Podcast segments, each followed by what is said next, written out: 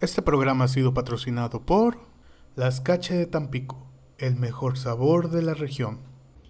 Buenos días, tardes o noches, desde la hora y lugar que me estén escuchando. Bienvenido a este podcast llamado Oye Ro. Y el día de hoy no es un día cualquiera, es el Día de la Candelaria, que es festejado cada 2 de febrero. Y es cuando se celebra la purificación de la Virgen. Comúnmente se viste el niño Dios y se lleva a la iglesia para ser bendecido. Y también tradicionalmente quienes encontraron al niño en la rosca de reyes invitan los tamales. Todo esto es muy bello y delicioso, ¿verdad? Pero, ¿conoces el origen del Día de la Candelaria? ¿O por qué los mexicanos comemos tamales ese día? No te vayas, que esto apenas se cocina. ¡Que suene la intro!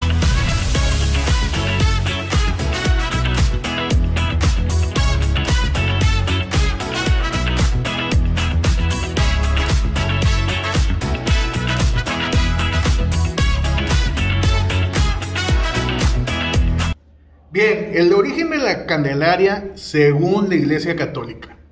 De acuerdo contra, con la antropóloga Katia Perdigón, el 2 de febrero, el Día de la Candelaria, la Virgen solía ser la protagonista del, del festejo, pues era cuando se cumplían exactamente 40 días después de Navidad, por lo que la Virgen acudía a la iglesia para ser purificada y dar gracias a Dios por la llegada de Jesús a la tierra y desde entonces se quedó como costumbre acudir a la iglesia cada 2 de febrero para agradecer que el niño Dios trajera luz a los corazones de la humanidad. Hace 40 días celebramos con júbilo el nacimiento del Señor.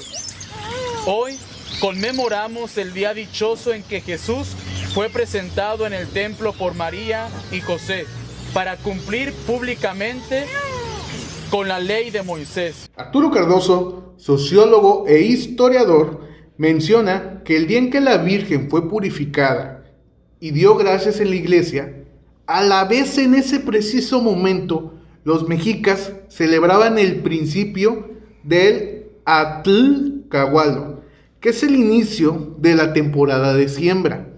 En esta fiesta se llevaba a bendecir el maíz que luego se sembraría como tributo a los dioses Tlaloc, que era el dios de la lluvia, y a Chalchihuitlicue, que era la diosa del agua, como quiera, si no lo nombré bien, va a estar apareciendo aquí en pantalla. Eh, y esto con el fin de obtener buenas cosechas. Por lo anterior, en la época del virreinato y con la evangelización de los pueblos indígenas, hubo un sincretismo entre estas tradiciones y en México se volvió costumbre, en lugar de bendecir el maíz, comer los tamales. Y con esto es como si siguiéramos celebrando a Tlaloc y a Chachiltlihuetl, justo cuando se cumplen los 40 días después del nacimiento del niño Dios. Pruébelos, pruébelos, qué sabroso. Pruébelos, pruébelos, ricos se hacen a probar. Mmm, este tamal. Mmm.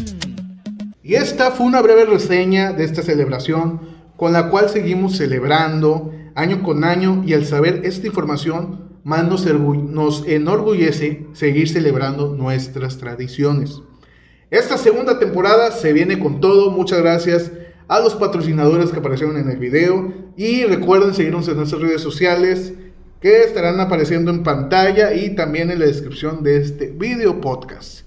Y pues señores, a disfrutar de los tamalitos, por favor, equipo de producción ya sean huastecos, norteños o veganos, les comparto esta frase. Cuando la nutrióloga te dice que consumas alimentos al vapor, se refiere a los tamales.